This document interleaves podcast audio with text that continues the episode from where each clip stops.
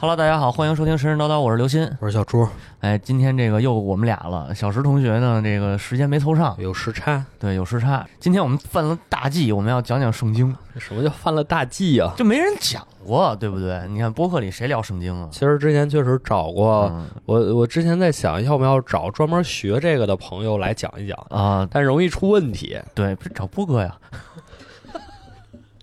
波哥，波哥 就在旁边呢。对，让他过来聊了，应该行。那个言归正传啊，我们这个犯大忌啊，讲讲。这这个真容易出问题。对对对对对，就是我之前确实找过类似的朋友啊，嗯但是发现了一个情况，就是说呀，如果他真是信基督教的，嗯，他未必能讲明白。哎，还确实是，然后讲明白的人吧，嗯，确实又对这个宗教可能就是就就没有不是信仰，啊批判性的看。批判性的看，批判性的看那咱们是咱们呀，我这个毕竟是咱们都是文学专业出来的，哦哦，我以为你说你毕竟信过。没有这一个学中文的，一个学外文的，对对对，所以我们主要是从这个文本文本上讲。讲圣经的故事，哎，可以可以可以，咱们逐字解析，逐字解析可还行。我 这个第一天创造了什么？逐字解析哦圣经的故事。我们主要是给你让大家看一看这个嗯。圣经啊，其实它写的确实还是挺有意思的。哎，对，到底讲了一什么事儿？不是一个纯封建迷信的事儿，呃，对对对对对，这不也不是一个纯历史故事，也不是纯神话故事，哦，这什么都有。对对对，就是他这个书本身写的也很有意思，这个古代的百科全书，这也没百科吧，因为它嗯毕竟是针对以色列人写的嘛。是是是。而且这个书什么时候写的，其实嗯也有说法。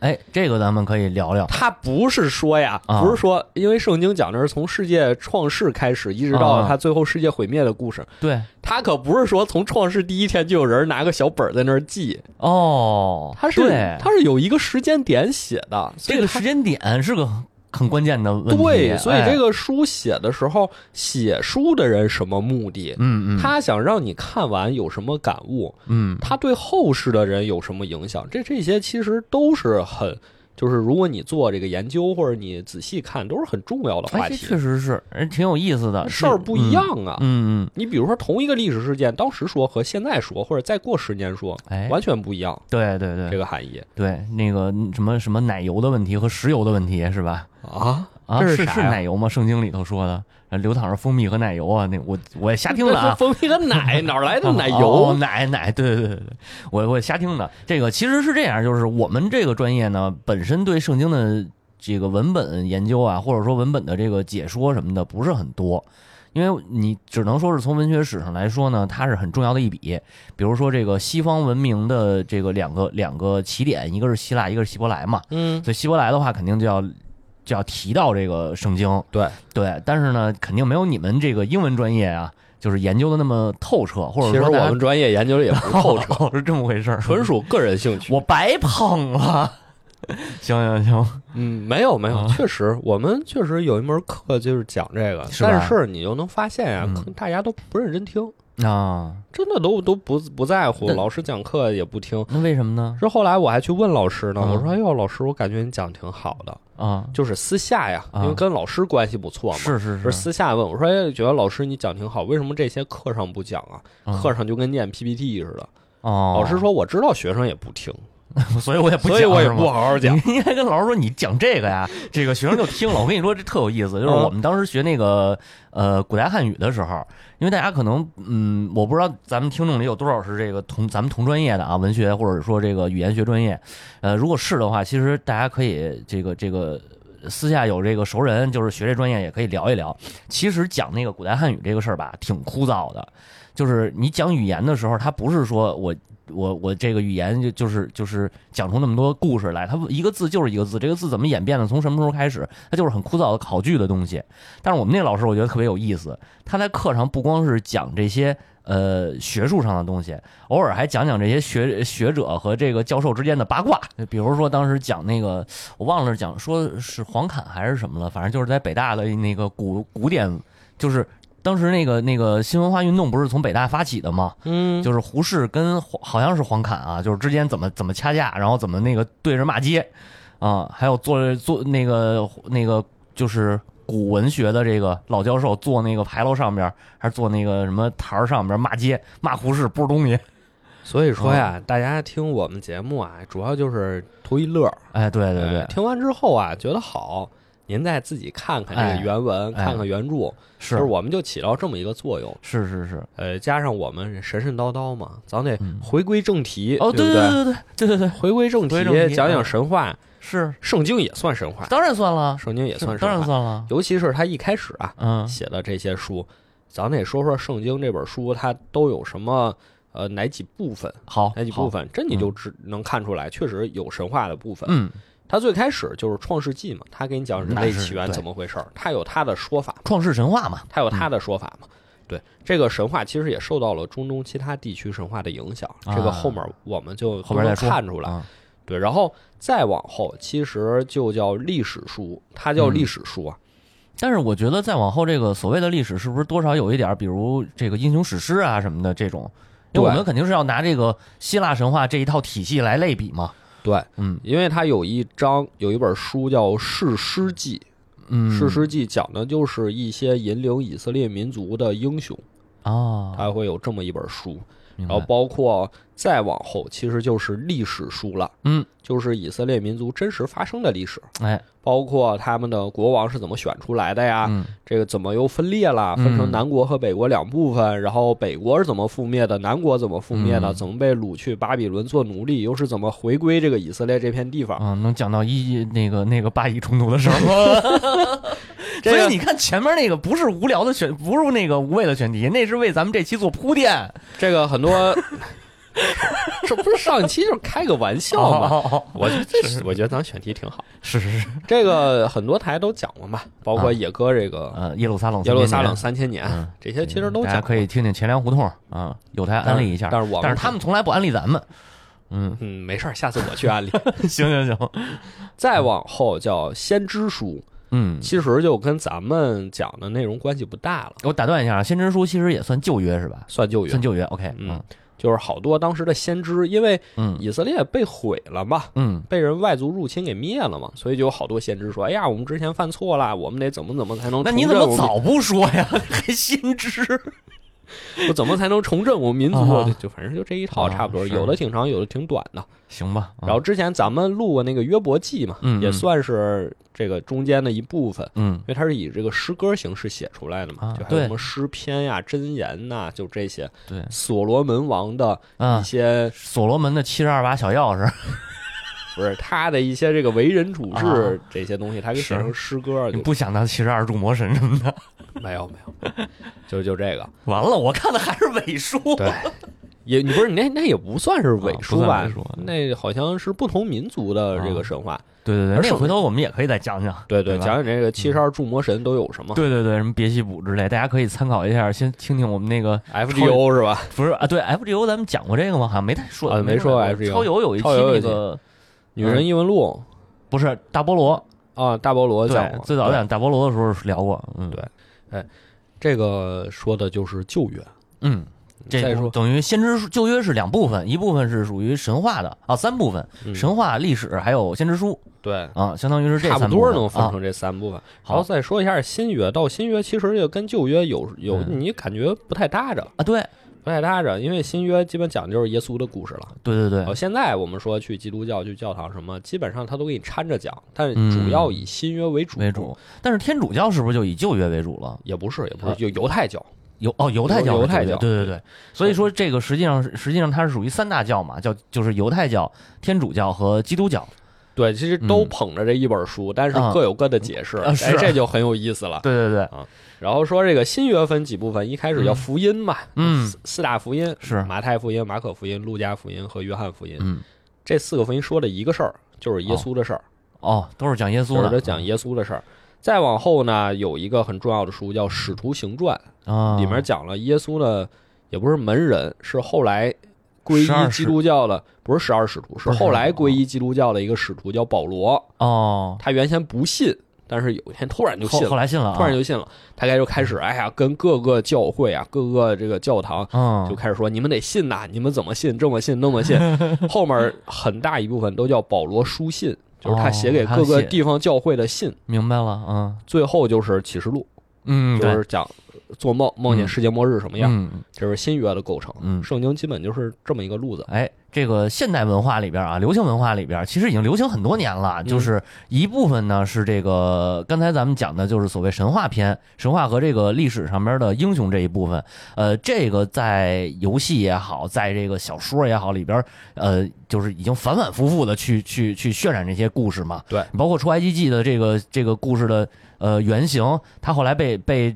这个好莱坞的影视影这个这个好莱坞工业产业里边吧，呃，剧作里边就是拿它反反复复的去写这样的东西。埃及王子，埃及王子，我特别喜欢看那个动画片儿。哦，对对对，嗯那个哦，想起来了。然后还有一部分呢，其实是在这个近几十年的流行文化里边也特别多，就是这启示录，嗯，对吧？比如说什么像末呃末世啊、废土啊，都是跟启示录有关的。好兆头，我们也聊过，头也是，嗯，对啊，好好兆头啊，对好兆头第一部嘛，第一波最后出了天启四骑士，对对对。都是骑士那你说那个的的话，Darksider 那个那个对那个 Darksider 就是天启四骑士，对啊，而且包括像那个呃叫什么来着，呃，疯狂 Max，嗯疯狂 Max 它就是启示录之后的那个那个那个世界嘛，它其实也是一个。呃，沿着沿袭着圣经的这个故事下去的嘛。对，还有那个莱博维茨的赞歌，嗯莱博维茨赞歌是完全讲这帮教会的人在末世之后，就是在后启示所谓后启示录的故事，他们怎么去保护这个圣经的这么一个这个这个这个传承的这么一个故事嘛，对吧？嗯，所以说它还是挺源远流长的。对，，非常重要，非常重要。甚至还有这样一种说法，就是好莱坞工业这个电影工业这么一百多年下来，所有的故事都没有超出圣经，甚至于说很，哎呦所有的故事都是在讲耶稣。这样吧，对对对，这个到时候有机会吧，有机会看看小周老师这边后边的节目怎么准备，完了我们看看，哎，能不能结合好莱坞这个故事一块聊聊，行是吧？嗯。对，所以我们今天啊就挖这么一个大坑，嗯，哎，从头开始讲讲圣经怎么回事儿。对我们之前的坑，大家想想着让我们填啊，记着在底下留言，这其实算填了，这算填了一个算甜了，因为有一期里说了一个问题，嗯。就是也是你问的，嗯。就是这个为什么管上帝叫耶和华呀？嗯对吧？对。因为因为前一期讲了，就是说咱们中文的圣经有时候上帝那个地方是留空的，嗯。因为有的翻译成神，有的翻译成上帝，它嗯。留空方便这个排版。是。然后说那有的地方你应该留三个空啊，嗯。因为有翻译成耶和华呀，嗯，但是啊。其其实不是这样子的。不是这样啊，哎，因为啊，之前研究圣经的学者发现一个问题，嗯。就是说呀，圣经这些书它的作者明显不是同一个人，啊，这个一我觉得应该是很正常的，明显不是嗯同一个人。那说它能分成几类呢？就有几个作者呢？嗯就是一般来说嗯，有四个作者，四个作者，四个作者。第一个作者呀叫神派，就是神啊，或者说上帝派，上帝派，他哦写的这个文本里管上帝就叫上帝，哦，没有名字，上帝就是神就是神，对，所以叫嗯叫上帝派。嗯嗯，原教旨主义，对他写的这个抄本儿，嗯还有一派啊叫耶和华派，嗯，就是他们用耶和华，他会，用耶和华称呼上帝嗯，所以你能看出来，这这明显是两个人写的，对对对。因为称呼都不一样。对，还有一派是这个祭司写的，哦，就当时以色列的祭司写的，嗯。他会宗教语言会多一些，嗯。就是教你干什么不干什么，这些语言会多一些，内容会多一些。最后一派呢是单独说叫叫生命记，就是说圣经里有一本书说这个大部分是他们写的，嗯，就语言就也和前面三个完太一全不一样能能哦。区分出来。OK 就是说常说的是能分成这么四派，啊，所以这个到底是管上帝叫上帝呀，还是叫耶和华呀，嗯。其实就不一样，啊，都一，反正大家知道都指的是同一个指，的是同一哎。个。然后也有人说，其实他们确实是同一个人写的，只是嗯。用法不一样。嗯，这就跟啊你在单位上班，嗯，你管你的领导，你碰见你领导了，你肯定得有一个尊称，袁总，袁总，哎对吧？袁总，你下了班，老袁，博公社社长，没错。哎这个上帝啊，就是什么什么总，是老袁哦，是袁总，什么什么啊，总，对这是一个职位的是 title，是是比如说哎经理，嗯，对，这个，然后耶和华就是这种昵称，是是，因为嗯，我觉得老杨可能不听咱们这节目啊，要不你得小心点儿。不是这个耶和华，就你能看出来，一般称呼上帝是耶和华的地方，展示的一般都是上帝的仁慈，哦所以是昵称。哦，然后一般这个片段都是上帝拟人的形象出现，比如他要跟人说什么事儿，嗯，大家都叫他耶和华。然后一般是用上帝的称呼显示他的这个威严，嗯显示他的尊严，嗯，比较严肃，所以他确实是有一个这个有道理，有道理啊，是吧？是是是，这还真是挺挺可以，可以可以这样这样解释，所以嗯很有意思对，嗯、这就是这个这个这个称呼问题。是是是，啊，但一般来说呀，大家都叫上帝嘛，嗯大家都叫上帝。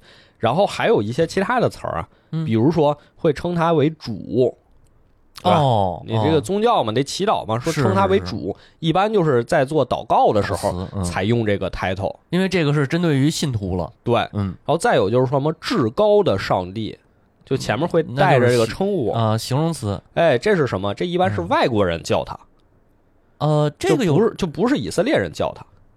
那我不太不太理解，这你能详细解释解释吗？解释啊，就是啊，你们公司的袁总，哦，就是贵司至高贵司，对 贵司明白了，哦贵司，哎，哦叫至高的上帝，是是是，也就是这个意思。还有叫什么全能的上帝，啊，就反正基本他每个前面 title 都展示出他的一方面，比如要么是他的尊严，要么是他的怜悯世人嗯等等等等。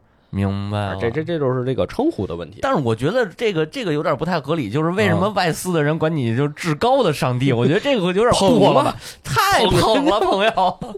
那他们自个儿那又不至高，非得说人家那至高。这你就得想，这个圣经是以色列人写的，哦，是是，是以色列人写外国人嗯怎么称呼他们自己的神，对对对，所以得写的高一点儿。哦，也就显着我们外国人这个万国来朝，万国来朝这这种感觉是，我们这人家就是一个厉害。对，人家就是一使团，你非告诉人家是进贡，对，说不定人外国人根本不这么叫，啊外国人肯定不这么叫。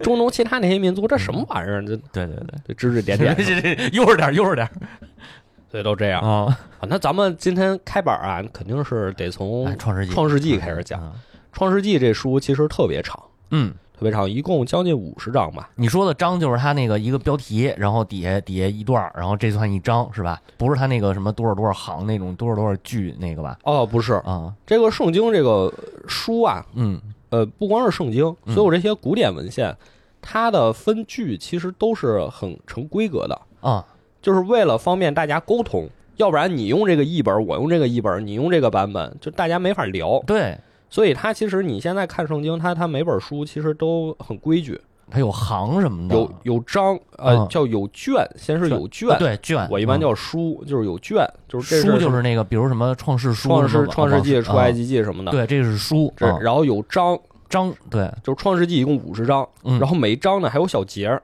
对，你可以理解一句话或者两句话是一节儿。嗯。所以你你看一些文本，包括国外那些电影里，嗯。比如说谁为了装逼十年如一日圣经，后面哎一个后边那注一大堆什么什么什么什么书，什么什么那哎一个引号什么书，啊哎然后一个数字一个冒号又一啊个数字，前面那个数字指的就是这本书的哪一章，章后面那个嗯。数字就是指的这章哪一节，啊，就是一句话，最后会不会写一个行不是那个节就是行，啊？节就是行，节就是行，对对对节就是哪句话，所以一般它是这个结构。嗯。然后创世纪一共五十哦，章，我明白了，就是诗歌里边其实一般说行，比如荷马史诗，他会说哪哪对荷马史诗行会说对吧？行啊，对对对然后当然那圣经这种就是呃文这个这个这个文本，就是这这这应该叫什么呀？文文字的呃就就是文本，对文本这这不是文本，就是跟诗那是诗歌，这个叫什么叫叫经书经书经书啊经书，像圣经这种经书里边就会就会用这个用这个节，而不是用那个行，是吧？对对对对啊对，包括那些像柏拉图那些哲学论文，他就会用段。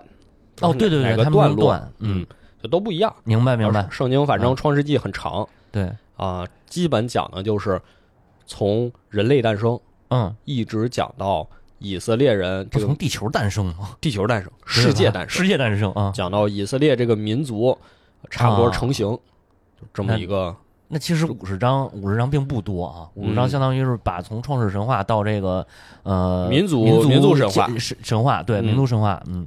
全讲完。嗯。所以这个创世纪你能听出来，嗯，它整个有一个大的主题，哎。大的主题是什么？就是创造，啊。怎么先从无到有，对。从无到有之后呢，怎么犯罪？哦，还得讲犯罪，怎么是是是犯罪，嗯。对不对？亚当夏娃，你是犯罪才离开伊甸园的，嗯怎么犯罪？嗯犯罪之后遭受什么惩罚？啊把你逐出伊甸园，对惩罚之后怎么获救？嗯所以这个整本书都是这个主题，所以它实际上主题，《创世纪》整个就已经把这一段把这个整本书提纲挈领的就已经讲讲完了，就这四个字儿，对吧？就就这四个词。嗯，所以你今天我们会应该是讲到亚当夏娃离开伊甸园，哎，好，就是这么一个主题。好，你再往后看，以色列人也是这个主题。嗯以色列人这个人这个人种嗯怎么出现？嗯，出现之后犯了什么罪？犯罪之后，上帝怎么惩罚你们？惩罚你们之后，又怎么获得新的这个得救的途径？嗯，哎，你看这个就特别的好莱坞的那个风格，没错，是不是？你看好莱坞电影里边也都是这个，从一开始你的故事开始就是就是所谓的引入，或者说我们用全面英雄的那种说法，就是呃冒险的召唤，嗯对吧？然后你出出了问题，呃，然后成长成长成熟，然后出了问题，出了问题怎么去嗯？解决。解决？解决其实就是一种那个出问题，其实就相当于犯罪嘛。嗯，犯罪之后就是走一个有什么后果对后果，这就相当于是惩罚，最后再有一个那个上扬的那么一个趋势。没错，没错。啊包括你看诺亚方舟也是嘛，上帝看人有问题，有问题啊，有问题，然后就要惩罚，嗯挖这个大洪水，嗯诺亚就得救了，哎，哎都都是一样，还真是，还真是。啊这《创世纪》啊，整个就围绕着这个路子嗯展开。今天咱们就说说第一段儿，这个第一段儿啊 哦，第一段儿这个完整的这么一个剧情，啊就是亚当夏娃，啊啊，宇宙是怎么来的，人类是怎么来的啊？这个，因为我们是以文本为主，所以我们给大家说一下哪个译本啊？呃，一般用的都是和合本儿，明白。和合本儿圣经，因为这个大家手头比较好找。就是因为是这样，就是圣经其实有好多个版本，嗯，因为它它从犹太文到拉拉丁文，对吧？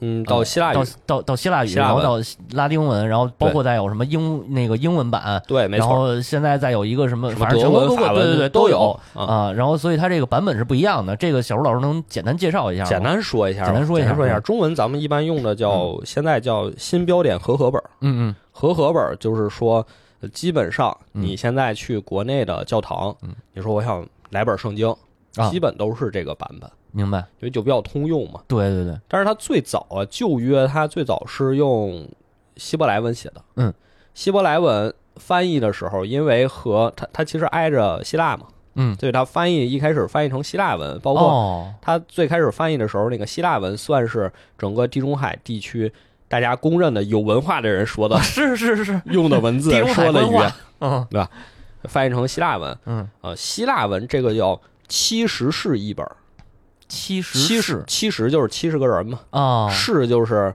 象棋里那个士象的士，这就一看就中国人说的这名字，七十个人的一本儿，对对对，什么意思？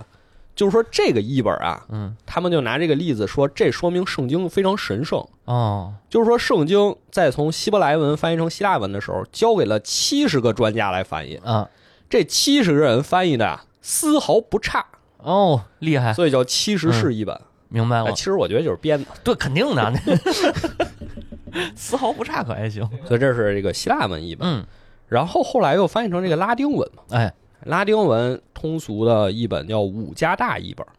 五加大，五加大啊其实是个音译，啊就呃 regular，就是指的是平民能看懂的译本。哦，这个词就是平民的意思，平民平民能看懂的译本。嗯然后再往后，呃，一开始是翻译到英文，嗯，英文其实有很多个版本，哦，但其实那五加大就是白话本，白话本儿是吧？对对对对嗯白话版圣经啊，嗯对这个英文比较著名的一个译本是 King James，叫嗯 KGV，KJV，、嗯 KJV 就 King James Version，、啊，是当时的英王啊，组织翻译的，哦，而且翻译的非常有文采。嗯，嗯大家看英文圣经，其实就能对比看就能看得出来，非常有文采，也有古韵，嗯，所以这个是英文圣经版本里比较推崇的版本。对，其实我看好多那个，有时候看电影或者看那个美剧里边，他又会说什么拿一本书就是什么英王版，对，就是就是这版 KJV 哦 KJV OK 当然也还有英文版就多了去了，哎对对对，多了去了，啊各种版本都有。嗯然后包括这个比较大的当地的这个教会，可能也会出自己的版本，哦哇，就都有。因为带方言的是吗？我说，因为我当时在新加坡，他给我那个版本好像就就是他们自己的版本，哦可能是可能包括韩国，因为韩国也是一个基督教大国嘛，哦。哦，他也可能有自己的版本哦，本，韩国是基督教大国，没错哦。然后也是邪教大国。我发现好像触发这这一碰这基督教什么的邪教就少不了。没错。嗯。对再往后啊，就其实欧洲大陆上各个国家嗯。都会有自己的译本，嗯，而且这个译本其实和当时马丁路德这种宗教改革是分不开的。OK，他们正是因为推行了自己国家语言文字的对对译本才让自己的民众能第一次接触到圣经。是，因为之前圣经的解释权其实就是在教会会的手里，所以只有拉丁文本吧那会儿，没错所以这时候民众才能更加意识到说，哎呦，我们是同属一个民族，因为我们嗯说着同样的话，看着同一本圣经。嗯嗯所以这个各个呃德文也好啊，法文也好，他们自己文字的圣经其实是让他们的民族更加团结了，哦，这个是有很深的历史意义的哇塞，这么厉害，啊。对，嗯然后包括传到咱们中国，嗯当时明朝、清朝的时候，嗯，也有对也有各种这个比较老的一本。利玛窦，嗯，啊。所以你看这个和合本译本，你会发现有点像读鲁迅先生的白话文那种感觉。是的，是的，对，就有时候有时候他用词你会觉得有点怪，有点有点古，稍微有一点点清末的那种，就是白话的感觉呃，清末民初的时候那种感觉，嗯，对对对，比如他说上帝创造世界万物嘛，创造第七天该休息了。嗯。他用的不是休息，他用的是安息。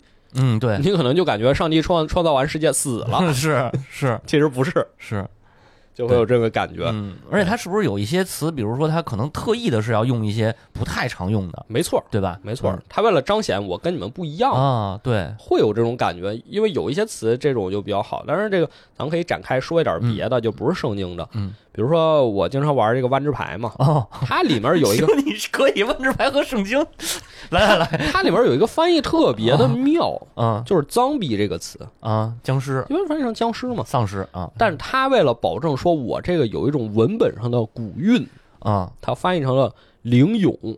嚯，灵就是灵魂的灵魂的啊，俑就是兵马俑的俑，嗯，就是有灵魂的俑，一，对对对，就是那个无无生命体了，无生命体，但它又有灵魂。的这个灵魂在哪儿呢？就是嗯。你能想到背后就有一个死灵术士在操控着这个僵尸，哇塞，很很有很有这个画面感。是，确实是，所以这个回回到圣经，他用词有时候也会追求这种感觉，嗯，嗯就是我用一些不常用的词，但又能表达出自己的这个想表达对，的含义。反正翻译的人也挺有文化的，完了也挺会卖弄文采的，对对不能叫卖弄吧，对展示展示展示，挺有意思的。是，那来吧，那咱就开始吧。嗯开始赶紧前开始前面前面已经说了这么长时间了，《对，创世纪》第一章第一节啊，嗯，标题叫“神的创造哎，”，就是讲宇宙万物怎么来的怎。么来的呢？这这是他们的说法，啊，是，咱咱们没事儿，咱就咱现在代入一下，哎，代入一下啊第一句话叫“起初哎神创造天地啊，”，Balashit Bala Elohim。哇塞，好，组长，哎，这是拉丁文是吗？这是希伯来文。希伯来文，组长起初神创造天地，其实就三个词儿。啊，哎，这你就能看出来，咱说一字一解呀、哇塞，起初，行行行，什么叫起初？嗯就这个起初啊，嗯，它指的是连时间和空间都没有，哎，对，什么都没有，神就创造出来。嗯，咱们那个古典神话讲叫太初，太初，太初有道嘛，对对对，什么都没有，它就创造出来了。因为时间和空间这两个概念呀，嗯。你是可以闭着眼睛想的。嗯，你闭着眼睛，你都能想出一个时间和空间的概念来。没错，对，但是其他的万事万物，嗯这个用康德的说法是嗯先有时间和空间两个概念，剩下东西都是装进去的。是，嗯所以说，神创造他连这个概念那时候都还没有，嗯，他创造出来了。创造出来，所以这个叫起初，嗯神创造天地。哦，这个创造这个词儿，他用的词，一般圣经里这个词儿跟着的都是上帝这个词儿，什么什么什么意思？就是就是创造，哦就是他希伯来文用的创造那个词儿啊是专属于上帝的，哦哦哦哦，只有上帝才能用这个创造的词儿，就是包括到后来所有都不能啊呃，基本上都是跟在上帝后面。后边，明白？就是上帝创造了嗯世间万物，嗯哎，这是第一句。起初神创造天地，啊后面是地是空虚混沌，嗯，渊面黑暗，神的灵运行在水面上。神在水上飘着，啊然后地是空的，地那这个里边那那会儿就知道有地壳了。你这 你这画面不对呀、啊，不是是画面不对。我这个咱一句话一句话来，地大地呀、嗯。是空虚混沌。嗯。这个大地，你就看啊，一开始先说创造了这个神创造天地这句话，你嗯。感觉好像是一个宇宙浩渺的场景。对啊，你看电影肯定就是那种什么星球、啊啊，对，宇宙，呃，NASA，对，突然之间给你拉回到地面上，嗯。拉回到地球了，啊，这就说明后面啊，圣经后面讲的所有故事都发生在地球上，哦，视角一下给你缩回来了。你能想到那种拉焦距，嗯是是是。啪给你缩到地球上，地是空虚混沌。这空虚混沌怎么解释怎么解释呢？啊？混沌一提混沌就是盘古开天辟地呗，对呀一开始都是混沌。对，然后这个希腊神话也是一开始这个、嗯全是混沌一开始叫 chaos 嘛，，chaos，卡俄斯嘛，嗯这个神，地是空虚混沌，但这个空虚混沌，它用的词指的是荒凉，啊就是没有没人，什么都没有什么都啊没有。地一开始是这样的，嗯下一句叫渊面黑暗，嗯说明啊，虽然什么都没有，啊但是有水，哦，渊是那个渊三点水那个三点水嗯渊那渊，海渊那个渊，对对对，渊渊面黑暗，嗯，说明有水。有水，水面还黑的，你什么时候感觉嗯水是黑的呀？什么时候晚上？因为它深呐、哦，对，深不见底啊，是，嗯，深不见底的水。没错没错，克苏鲁就沉睡 沉睡在里面，我还是那怕的，为什么会有深不见底的水啊？嗯，有人说这个跟当时中东其他地区的神话有关系。哎，为什么呢？就是巴哎，这个还特有意思啊，巴比伦神话哦，对，跟巴比伦神话有关系，有人说，巴比伦神话讲的不也是生命之水吗？嗯啊对啊，说有两个这大龙啊，嗯，一条叫提亚马特嘛，对，一条叫阿普苏，嗯一个是海水，一个是淡水，嗯两条龙哎一交配，生下了一堆神。对他说这个什么克苏鲁神话，这是这是巴比伦神话嘛？啊哎，所以说这个有人说圣经你是不是照抄巴比伦神话呀？啊，这个都不光是这一点了，后啊是吧边好多地方都很接近，哦哦哦很接嗯，近。很接近，所以他说，一开始世界什么样？嗯，有地面，但是嗯什么都没有；嗯有水，但是水黑漆漆一片，啊里面也什么都没有。是哎就在这种情况下，哎，出现了拉莱耶古城，上帝要开始动手了。动手了啊，你想想，这个舞台特别黑暗，有点像什么？其实就跟舞台一样，嗯灯光还没有打开，嗯，大幕还没有拉开，是但是你知道幕后一定站着一个演员，啊，这个演员是谁？上帝就是上帝，啊，他要开始动手了。在干什么呢？他要干什么呢？神的灵运行在水面上，嗯这个后台幕一拉开，啊，上帝出来，飘飘忽忽就出来了，运行在这个黑暗的水面，感觉一个追光立刻打在上帝身上，嚯，出来了，你这还挺有视觉效果啊！哎，这个是可以，嗯，对吧？来来继续，你就感觉到了这个神的灵啊，嗯，这个好多人就纳闷了。是啊，就是说，为什么叫神的灵运行在水面上？嗯。你你为什么不是神出现在水面上？啊，没有实体，啊？有人说这个其实是翻译的问题，嗨，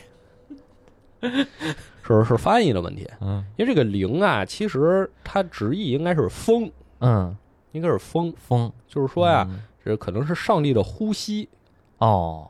上帝的呼吸运行在水面上。哦，你想，上帝有可能。看着他在那儿冲着大海吹气儿，嗯。可能是这样的。也有说啊，这这也不是呼吸，就是指上帝存在，啊就是因为有人呼吸，就说明他存在在这儿嘛。嗯是就就反正怎么解释的都有。对，就为什么有人说这这个词儿应该是风？嗯因为这个巴比伦创世神话里啊，是风神，他也有风，对，也有风。刚才说这个提亚马特，他不是创造了一堆神吗？嗯他后来就是嫌这些人神太闹，想把他们都干掉嗯啊。那他是怎么被干掉的呢？嗯啊，，他最后失败了嘛？他是怎么被干掉的呢他？儿子吧，我记得，哎，嗯，对，被被他儿子杀死的，那马尔杜克。对怎么杀死他呢？把风灌进他体内，啊，然后一箭给他射爆了。嗯对，这挺没溜的，反正。所以这个风嗯。其实它也有一定的借鉴的成分，所以你看前面都说有水了，这儿又来个风，这不是很正常吗？嗯。然后包括圣经里这个风，其实也能反映出上帝的一些特色，啊。比如说他喜欢你的时候就是微风，啊，生气的时候就会狂风，对，施降这个恩典的时候就会让大海中漂泊的船嗯，安静下来，那就没风风平浪静。所以这个风其实就是上帝的这个代表。有道理。有道理。你看啊，这个人，这个这个远古人最开始感受到的肯定是土嘛，土地呀，嗯，对吧？然后紧紧接着你跟你你伴随着而来的肯定就是风嘛，对对吧？因为像火呀什么这个呃土风土土水水这些肯定是最早感受到的哎你看这仨都有了，啊，对不对？对啊，地是月地是什么？空虚混沌，对对对。渊面黑暗，啊。神的风运行在水面，啊，都有就三个都有了。啊，说明他们这个写的还是挺有智慧的，是肯定的，是吧？你看，包括我们刚在超游讲完这个古希腊哲学嘛，对不对？一开始他还说什么是万物之源？啊？水是万物之源，是。后来说风是万物之源，是，哎你看后来水火土风四大元素都有都有。啊，你看人家也都有。啊，对，啊，都所以你看都能都能在这这儿中国也有，中国也有。也有有也有对，咱们这儿也八卦里边就八卦里边就有风山嗯巽巽卦就是风，然后那个呃对艮卦吧还是兑卦是山，然后还有一个那个离卦是呃不是那个那个坎卦是水嗯。啊，这这都都有。对，然后包括这句啊，那个法文版，嗯这个耶路撒冷圣经及考古学院嗯主持翻译的法文版，翻译呢就是一股神的风吹拂过水面，啊，哎，他这这个他这个就有点就比较明确的指系指指到了是对神的对对对对，这个嗯比较直译了啊。对，后面啊，上帝就开始创造世界了。哎，怎么造的哎，呢？神仙说要有光，嗯于是就有了光。是神看光是好的，就把光暗分开了。嗯，神称光为昼，暗为夜，有晚上，有早晨，有早上有晚上啊，这是头一天，嗯就就是这么这么个事儿。嗯，是这就是神说了就有了，哎说了就有了。对其实后后面几段咱就都是这样。嗯就是他后来又创造了什么人啊，创造植物啊、动物啊，这个大地啊，什么水啊、空气啊、等太阳、月亮啊，等等等等一。共六天。对，嗯，其实这六天的节奏都是一样的，对，都是上帝先说话，嗯，说话了之后就是成型了，就有了，就就啊就有了。对有了之后啊，哎，还有一个片段是啊上帝欣赏这些自己的啊，造物，是是是，哎好像有造的倍儿好，嗯，叫上帝看着是好的，是好的啊，哎，然后给他起名，嗯你叫什么？你叫什么？嗯这这叫人类，嗯这是都是这么一个流程。对，所以有人说这段其实挺像一首歌的，嗯就这歌一共六个小节，嗯，每一小节唱到最后，这个副歌都是上帝看着是好的 啊。这是一组曲可能。对，嗯就就有有这么一个呃挺有意思的事儿。其实它是有点诗歌的那种那种那种感觉那种感觉在里边，因为像古典的这种诗歌，早期诗歌都是在不断的重复一一句话，就这嗯一句话可能就是你刚才说的那种副歌。对啊，就比如说那个，其实你在读那个汉诗、汉汉乐府的时候，都会有这种，比如什么“歌以咏幸神志在，歌以咏志”这种嗯这种词，它都会在不停的去重复的。嗯嗯，没错。嗯而且你刚才说那一点特别对，嗯我是准备的时候都没有想到，啊就是上帝他是通过说话的方式啊，对，创造世界的。他这个跟其他神话真的不一样。比如说那个北欧神话是伊米尔巨人伊米尔死后，他的尸体化作了世间万物。对，中国神话也是这个盘古死后啊，是巴比伦神话也是，巴比伦巴比伦神话也是提马亚啊特死，提提亚马亚特特死了之后，对，然后希腊神话是那个希腊神话不是他好像没有明说，就是他就直接说这个大地女神生下了什么，他他好像没说没明说这是它是每一个，他比如大地就是盖亚，对对对然后他是混沌就是卡卡奥斯，然后天空就是乌拉诺斯，他是给每一个不同的事物起了一个，就是把把每一个不同事物化成了一个神。对，然后到上帝这儿就是上帝一个人，他只要说话就有，他只要想有什么就有什么，哎，我觉得这个想法其实特别这挺有意思的，对吧？因为其实你日常生活中没有考虑到一个问题，嗯，就是说话其实是有力量的，对，言语是能让人干事儿的，没错。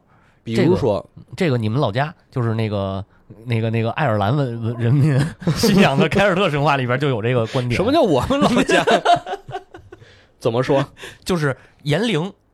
啊？这个这个这个 FGO 里边不是也有这个概念吗？啊对对对就是言灵的这个概念，就是说我说出的我我说出的话是要有是有这个这个魔力的。没错，对，而且这这不是神话呀，也不是迷信啊，也不是民间传说啊，这是科学呀，啊，这个相当科学，这是科学。你说的话有力量，这是科学啊，没错为什么？啊，比如我现在跟你说，把门关上，嗯，你就把门关上了，对，对不对？我这我这话我没有让你干嘛，我就说把门关上嗯，就去干了，没错，发票给我，那就发票就得给你，嗯开个发票。这个说话是能让人办事儿的呀，对对，它不是简单的在表达一种东西啊，它对它是真的能让这个世界推动的呀，是的，是的，谣言也可以，这就是语言的力量。嗯，这语言是有这个功能的呀，嗯。叫以言行事嘛，嗯，就你说话是能让人干事儿的。对，所以，上帝通过说话创造世界，这个东西有点这个意思。是吧？嗯，而且是成了上帝，呃就是就是为上帝服务的，反而成了这个世界的规律了，是。是吧？对，嗯。啊，这里面有一个梗啊，嗯。就挺有意思的。有人说，我看完这个原文了，啊，第四天啊，上帝创才创造太阳，对啊，那第一天的光是从哪儿来的？好像还真是。追光，啊？说那个光是从哪儿来的？嗯。哎，这个有一种解释啊，嗯。其实就能反映出来我们最开始说的那个问题，就是圣经这书是什么时候由谁写的？啊，他写的目的是什么？有人说，中东其他的民族嗯，都会把太阳当做神来对待。对啊，太阳神嘛，太阳神嗯。就很简单嘛，波斯的波斯的显教波，斯对啊，对吧？希腊，也有太阳太阳神，没错，那个埃及，埃及就是太阳神，太阳神好几个呢。对啊，啊，甚至于那个阿拉那个那个伊斯兰教的那个安拉本本身他就是太阳，嗯，对吧？所以说在这儿是不是写《创世纪》的人想表达的是，啊，太阳在我们的民族神话里只是一个造物，嗯，它不是神，所以你不应该把太阳当神来对待。哎，这个就这个我引申说一点，就是相当于他已经把这是从多神论到一神论的这种呃变化，嗯，我觉得在这里头就特别能充分的体现出来。你像上帝这个上帝创造的所有东西，在其他神话里头都是某一个神，嗯，可能他都是某一个神，对吧？刚才咱们也说了好几个，没错，后面啊还有呢。后面说把水分开，创造了这个，他用那个词其实就是大滚，就是大滚，就是海海神、鱼神那个词嗯。嗯，对，就就克苏鲁了，就告 克诉告诉你，就是这些东西在嗯我们这儿啊，都是上上帝的的造物，嗯。它不是神本身。所以就是把一切的这个灵性、这个神性的东西归于上帝没错他其实写这个的人有没有一种想法是说，我要暗示你们以色列人不要把那些东西当成神来崇拜，嗯。你们应该崇拜的只有上帝这个嗯。神本身，有道理，有这个道理，感觉。对对对，哎，纯精神式的信仰，没错，嗯。上帝在创造世界最后啊，嗯。是说我们照着我们的形象啊。造人，啊，是最后一天造人出来。明白，哎，就是第六天造的人，对，嗯。这儿就有有意思的地儿。为什么它原文里用的是我们，不是我、哦那就是上帝不止一个啊？简单解释是上帝不止一个。啊啊，来深深深入的，还有一种情，况是，有人说他在跟天使说话，嗯，他已经嗯，造了天使了，但是天使不是长得不像人吗？也像人。就天使到人间的时候，也要变成人的形象那。是变，那是变，那是后边那是变成变成人，哎，还有人说呀，这个我们指的是三位一体。哎，这生父、圣子、圣灵，啊那我觉得这有点扯淡，扯淡扯淡这这这是扯淡。哎，所以有也有人说，他这儿用复数是为了表达尊敬，尊敬谁呢？尊敬就是尊敬上帝嘛，就是上帝，上帝一个人就能得用复数，啊，这种特殊的这个文学上的表达嘛。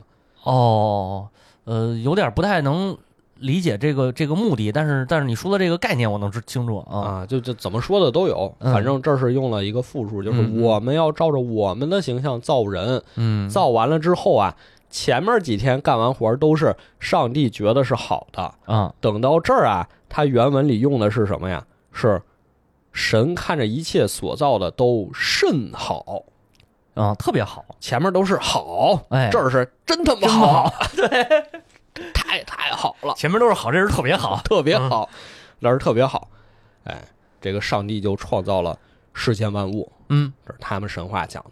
哎，这个上帝创，这个叫什么造？这个上帝创造的这个故事就到，不是还有一天，嗯，还有一天还有一天创造完了，歇了，歇了嗯啊，对，这就是造完了。对，但是你发现呀，这《创世纪》这书啊，嗯为什么前面说可能有人认为不是一个人写的？啊。因为第一章写完了之后啊，第二章又给你写了一遍，哦，第二章又写一遍。又给你写了一遍。啊，但是第二章他想强调的事儿不一样。嗯。第二章他主要啊就强调在怎么造这个人身上了。啊，比如说，他说上帝用地上的尘土嗯。造了一个人，嗯，这个人其实他在希伯来文里的发音就是 Adam，就是亚亚当。哦，当尘土的发音叫阿达玛，啊，一个词源。听着非常像，是，所以用地上的尘土造人。嗯，而且造的是一个男人。对，贾宝玉说了，男人是土做的，男人是泥做的，没错。所以这个人是从泥土里来的，嗯这跟我们熟知的很多神话里也都一样啊。是。女娲造人嘛，女娲是啊，女娲造人嘛，所以有人说这个女娲的娲字儿和耶和华的华字儿非常听着非常像，耶和华是不是读读快了？就是耶和华，就是其实就是我们的女娲呀，啊啊！甩泥点子造人。我觉得这个太太那不不不靠谱，这个不靠谱，这不靠谱是吧？不靠谱。女我们是这个，我们女娲还是这种伟大的女性的这个形象嘛，嗯，对？吧？啊对。然后包括造人，他用这个“造”这个词儿啊，啊其实他是前面说上帝起初神创造万物嘛，啊用，了那个一个词儿，创造啊这回用了另一个词儿。啊这个词儿意思是有点像呃工匠造那个工艺品，什么陶罐儿啊、瓷器啊，有点像那个造的捏。造啊，所以说，人其实在上帝这儿是一个艺术品，手手手艺人，手艺人对，是上帝的一个工艺品，哦，文具呃，一个作品，哦，行吧，一个作品，一个非常伟大的作品。嗯所以这是人造完人之后啊，上帝在里吹了一口气儿，嗯人就有了灵还是女娲，都一样，是真的是全都一样。是啊，之后呢，给他们找了一个地儿是哪儿啊？嗯就是伊甸园，嗯，说你们呀就在伊甸园里住下。伊甸园在哪儿呢？伊甸园在哪儿啊？嗯，说是在以色列的东边儿，以色列东边儿，东边儿啊，巴勒斯坦不是，约旦，东边儿。嗯这个伊甸园应该非常的大，嗯因为说里面有四条大河，哦，四条大河有两条，一条是底格里斯河，一条是幼发拉底河。嚯，那就巴比伦呗，对啊，两河流域嘛，流域，就啊伊甸园这么大，那是都姓伊嘛，这边伊甸园，那边伊拉 伊拉克，嗯，而且伊甸园这个词儿，其实它意思就是让人开心的地方，哦，开心。开心，所以为什什么我们叫乐园、乐园对？失乐园，哎，还真是失乐园就是嗯对吧？这是伊甸嗯啊，也有说法是它这个意思叫水源充足的土地，嗯，所以你对于那片地方来说，水源充足可能那可就是能那就是乐土了。非常重要的一个事儿。是就是中东地区可能是不是从从古到今都是这个这个水源非常的匮乏，应该是嗯，嗯对。而且这伊甸园是什么园子呀？嗯它不是菜园儿，啊它是果园儿，对老百姓才种菜园儿，嗯皇家贵族才能种果园儿。嗯嗯嗯嗯。所以你就能看出来，上帝对这个地儿的重视程度。是。皇家园林嗯。他把人放在这个生物链上的一个什么位置？对。而且说伊甸园里有两棵树，嗯。一棵是枣树，另另一棵也是枣枣树，不是枣树啊，苹果树啊。一棵叫生命树，啊一棵叫善恶树。哎，说上帝说你这个伊甸园东西啊，随便拿，嗯，就随便吃这树不。能动。哎，只有这个善恶树上的果子不能吃。嗯原文写的是，只是分别善恶树上的果子你不能吃，嗯因为你吃的日子必定死。哦，真狠，狠。必定死。但是这个往后讲啊，这个死可能就不是我们理解的那个意义的死了。对，嗯这个分别善恶，嗯先，说说这个分别善恶是什么意思？哎，什么意思呢？有人说这个真是吃了就知道什么是好，什么是坏吗？嗯其实也不完全是。啊，这个原文你要说直译过来，它应该是知道好坏，知道好坏，知道好坏。有人说这指的其实可能就是道德，嗯就是字面意思嘛，就是道德，就是你你吃了就有道德嘛。嗯因为最开始造出来亚当和夏娃嗯两个人就是赤身裸体，对，有人说他们可能这个心中没有这个道德观念，对，只有吃了之后才有道德观念。嗯，但这有一个问题就是，道德不应该是个好事儿吗？那为什么不让他们？上帝为什么不让他们吃啊？是啊，你解释不了这个事儿啊！嗯啊，于是有人就想了另一个方法解释，嗯说这个知道好坏的这个知道啊，嗯嗯在希伯来文里“知道”这个词儿很微妙，啊哦因为知道它有时候用作夫妻关系，啊，对男女之间发生关系，他用“知道”这个词儿，哇塞。让我知道知道你。哦，这个还挺牛的。啊，让我知道一下。哦，因为后面我们可能会讲到有两座比较淫乱的城市，嗯索多玛和俄摩拉嘛。呃对，当时天使就到城里说要借宿，嗯借宿找了一个人家，嗯嗯。城市里其他的人啊，听说有客人来了，嗯。呼啦超全围过来，嗯全围过来说，听说你们家来了客人，嗯，把他拉出来，让我们知道知道。哦，是这个意思，而且你想，都是男的，那天使变的也是男的，啊对围过来一堆老爷们儿，嗯让我们知道知道。嗯我操，你就想这城这帮人都得什么样啊？我才知道这“知道”这词儿是这个这个理解呀、那我明白为什么索多玛得被灭了。对不对？是是是哦就是有人说这嗯知道好坏啊，可能就是这个意思。啊，说你们之前呀、就不了解什么是这个夫妻生活，嗯嗯但是现在你们可能吃了之后就知道了，嗯，所以性是原罪是吧？也不是原罪。啊那为什么说这事儿跟这个智慧有关系呢？跟啊是啊智慧有关，就有人说这叫智慧树嘛。啊因为其实在这个巴比伦神话里，这个恩奇都也是同房了之后，嗯他说我才变成了一个像神一样的智者，哦，所以他可能认为这个也是就是民族对于生殖崇拜对有一种啊生殖崇拜，或者说对于这个民族对于个人来说，你只有发生这事儿之后，你才能成长为一个社会人儿。哦 哦，有道理。有，可能是这意思，有可能是这意思 嗯。但这也有一个很有意思的点，嗯，就那这不也是好事儿吗？对啊，你上帝为什么就不让他们碰呢？嗯。不知道，不知道，嗯，可能我知道，啊，我知道。啊，我知道。为什么懂了道德以后呢，这人就不好了？嗯，啊，因为道就是你分清好坏了，对吧？那一般坏事儿的诱惑力比好事儿更大，那肯定是往那个下坡走嘛，对吧？哦，是不是？你看那个学好不容易，学坏一出溜哎，对，一出溜就下去，是是吧可能没到岁数，没到岁数，因为后来找这个《啊死海古卷》里说，啊人到了二十岁才要学会分别善恶，啊，就是确实之前不行，嗯，之后可以。哎，这也也有道理，也有道理。上帝说你们刚开始不行啊，不行，后面可以。后面可以，但是啊，这个亚当以及从他这儿肋骨抽出来的肋骨变成的夏娃，夏娃，嗯，两个人没听进去。啊，就是不是这个也对，这也对，你知道吗？就是为什么二十岁分善恶？我上帝可能想着是你们先别分善恶，你们都别分。后来为什么改说法，二十岁开始分啊？啊，之前给你讲了善恶，你肯定也都听老师的，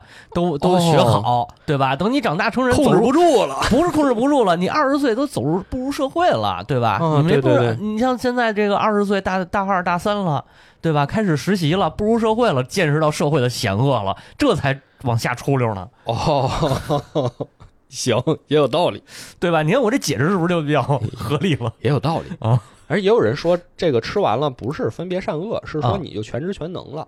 哦，那但是其实他们你没没到你后面那程度故事看，嗯吃完了也没全知全能。是是是，然后其实最信服的，嗯我觉得最合理的这种解释嗯，是说，你吃完之后，你就有了判断的能力了。哎，这个比较合理。因为之前你人和其他东西一样，你都是嗯被造出来的东西。对，你之前上帝说什么，你听什么呀？之前人和其他东西一样，只是上帝的造物。嗯，艺术那个作品嘛，对，对，但是你吃完之后，你就有了自己判断的能力了，嗯，这很可怕。脱离了上帝的控制。是是是，这很可怕。就是我们嗯俗话说的自由意志嘛，嗯，人就有了自由意志了，人不需要上帝了，对，所有东西人都自行评判了。是的。呃为什么管这个叫原罪啊？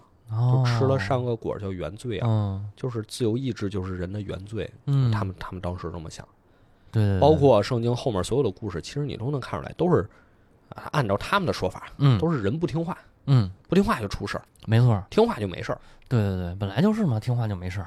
但你站在我们现在的角度来讲，你不听话，公司就给你开除了。你 不要总带入社会现实。你按照我们现在的普世价值来想，嗯。那吃了是好事儿，啊。我们就应该有自由意志。嗯。凭什么所有事情都得听这个上帝的安排？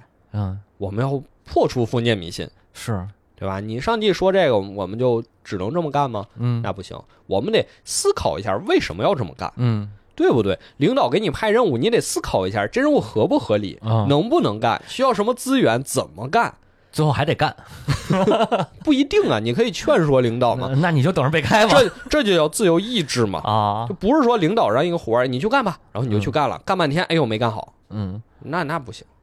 不是那个是这样，这自由意志我理解啊，就是你跟领导，你你思考完了以后跟领导说这事儿啊，可能我只能干个七成就完了，你知道吧？哦这是对相对自由就是你。得向上管理嘛，啊 对对对讨讨价还价这种，啊就是这就为什么不让他们吃？因为啊吃了可能就上帝也觉得我这吃了这事儿多，对，领导多费劲啊，你得替领导考虑。哎，嗯，然后啊啊，谁先吃的呀？谁呀？这这说不让吃啊，说不让吃，还是得吃，肯定最后还是吃了嗯，啊，是这个夏娃先吃夏娃吃的，嗯夏娃其实也不是自己吃的，啊，是蛇让他吃的。哎，是有一条蛇。嗯这个蛇说的是它比一切活着的东西更狡猾，它是最狡猾的东西。啊，他跟夏娃说：“神真不让你们吃园中所有树上的果子吗？嗯哎，你看看，他已经开始曲解上帝的话了。啊，上帝说你们别都能吃，只有这个树不能吃。对他说你们所有果子，上帝都不让你们吃吗？啊，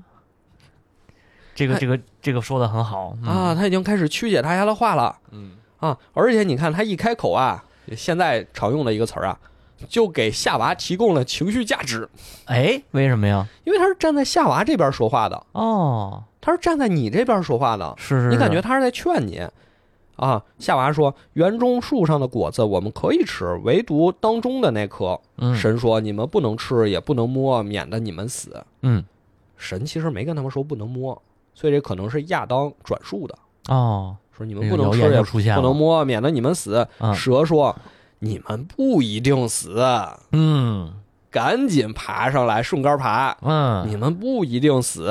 找到了切口，哎，哎，而且其实其实你从夏娃这话你就能听出来，嗯他说什么呀？免得你们死。嗯他也开始在曲解上帝的话了。哦，上帝说的什么呀？上帝说：“你吃的日子必定死，对你肯定得死。对，”夏娃说的是：“免得你们死。”什么意思？什么意思呢？你可能会出事儿，也可能不出事儿。哦，你别这么干，免得有危险。嗯，说明有可能没有危险。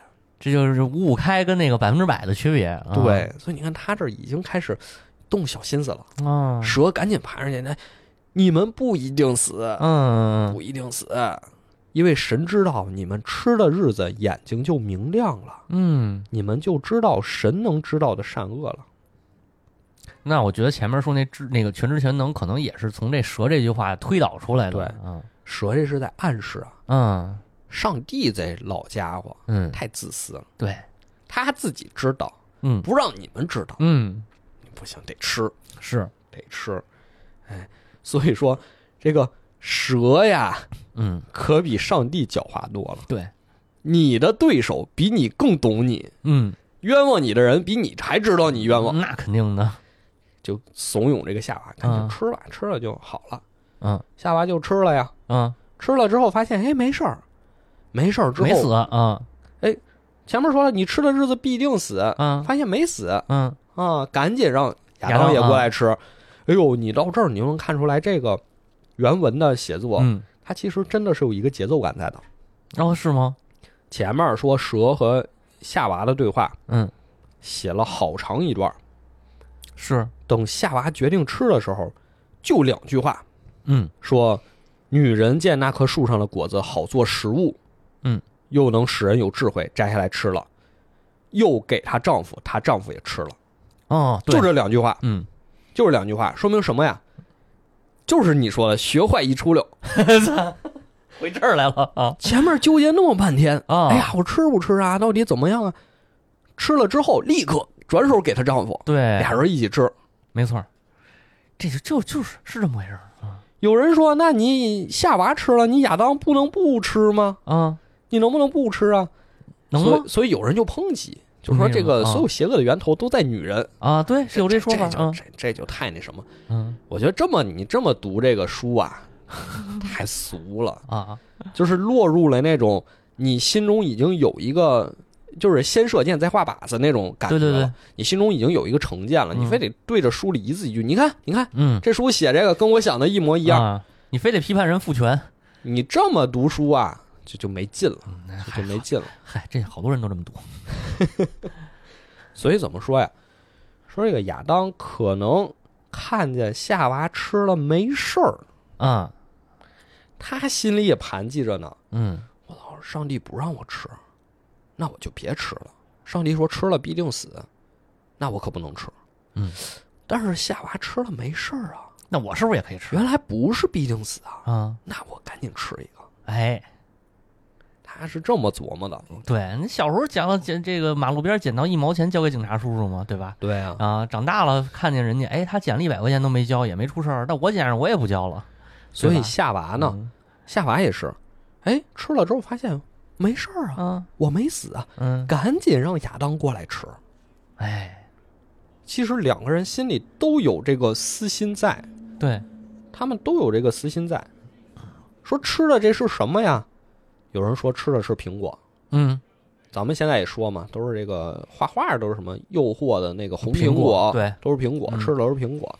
其实这个可能是从这个拉丁文里来的，哦因，为拉丁文里“苹果”这个词儿和“罪恶”这个词儿特别的像嗯嗯啊，一个发长音，一个发短音，嗯，所以可能把这个引起人罪恶的东西，大家就说这时候就是苹果，苹果啊，苹果诱惑人的苹果。嗯，白雪公主也吃苹果，对，嗯，这个这个苹果公司 罪恶的源头，啊俩人又吃了呀，嗯吃了之后发现没死，嗯，但是，哎，刚才说就知道羞耻心了，对，发现俩人都赤身裸体，哎呦，这怎么成啊？对，开始盖叶子了，赶紧对，赶紧穿叶子，躲到树后面。是，上帝一来说：“你们在哪儿呢？”嗯，之前这俩人从来不躲着上帝，对啊，这回一来，哎，全躲在树后面探个头，说我们在这儿呢。嗯，哎呦，上帝生气，一看这样就知道，那那肯定的，肯定是吃了，嗯肯定是吃了。上帝说：“那你干嘛躲着呀嗯，？”说：“因为我们现在赤身裸体，不方便见您。哦上帝一听，哟，心里一”揪，哎，上帝可知知道怎么回事了。对，上帝说：“谁告诉你你赤身裸体呢？嗯莫非你吃了我吩咐你不能吃的那棵树上的果子吗嗯？”哎，你这儿又看出来了。哎呦，这亚当这人性。啊，亚当怎么说的？亚当说：“你赐给我与我同居的女人，啊她把那树上的果子给我，我就吃了。呸，渣男，哼，”上帝又说呀，又对夏娃说嗯：“你做的是什么事儿呢啊？”，夏娃说：“那蛇引诱我，我就吃啊，了。也不是什么好鸟，反正这都嘴没这这嘴都不严，你看呀，这俩人一开始没吃果子之前，在伊甸园里开开心心、快快乐乐。嗯神前面造了所有的世间万物，看着都说是好的，唯独造了这个男人，觉得只有他孤零零一个不好，嗯，才把他的肋骨抽出来，给他造了夏娃陪着他。对，而且抽的为什么是肋骨啊？不是头骨，也不是脚骨，也不是手上的关节，为为什么是肋骨啊？嗯说因为肋骨离这个心脏最近，啊？它其实是隐含的有一种平等的感觉在里面的。它抽的是肋骨，嗯不是其他的地方嗯，啊。当然这是一种说法啊，是有可能说是因为抽一根肋骨没什么事儿 啊，对，这确实是，啊，抽一根肋骨造了夏娃，两个人生活的很幸福，嗯而且非常亲密无间。嗯等到吃了果子之后，就开始互相推诿责任。对，不光是两个人没吃之前，互相之间都不觉得有羞耻，对，吃了之后就开始互相推脱责任，嗯，而且是以对方为耻，以对方为耻，都是他让我干的，啊不是我真想吃，都是是他让我干的，这个能明白，嗯，对吧？对，这一下就就开始出现了人性的这个问题了，没错，你前面看不出来这些，对。前面全都没有，通通没有，感觉大家和和美美的，特别好。嗯到这儿你就发现了，嗯。吃完果子之后，这是第一个事儿。嗯。你说，如果他们，比如说亚当，就坦坦荡荡说，我确实吃了，嗯，可能啊，还还没有多大的事儿，对，也许，也许。也也许也许啊，但是他说那是都是都是他让我吃的，嗯，然后堕落了那都是蛇让我吃的。哎呦，上帝就难过了，嗯他就做出了宣判，嗯对这个蛇说：啊先啊说这个蛇，说你做了这事儿一定要受诅咒，你必须用肚子行走，嗯终身吃土。哎，又跟女人说：“我要让你增加怀胎十月的痛苦，嗯你必生产儿女，而且要受到你丈夫的管制。这就难全了，”又对亚当说：“你听了妻子的话，吃了那棵树上的果子，你必须终身劳苦，嗯才能从地里种出来吃的，嗯而且地里必给你长出荆棘来，你也嗯要吃田间的菜蔬，必须汗流满面才能糊口。嗯，直到你归了土，嗯，因为你是从土里诞生的，这就是土葬，尘归尘，土归土，对，这就是上帝对他们的惩罚。嗯之后就被，之后他们就被逐出了伊甸园。啊，这就算是讲完了哎，这就是这一段啊，啊。讲挺热闹。其实你一看呀，才三章，所以咱这《创世纪》是不是能讲个五六七、八九期？咱也不知道。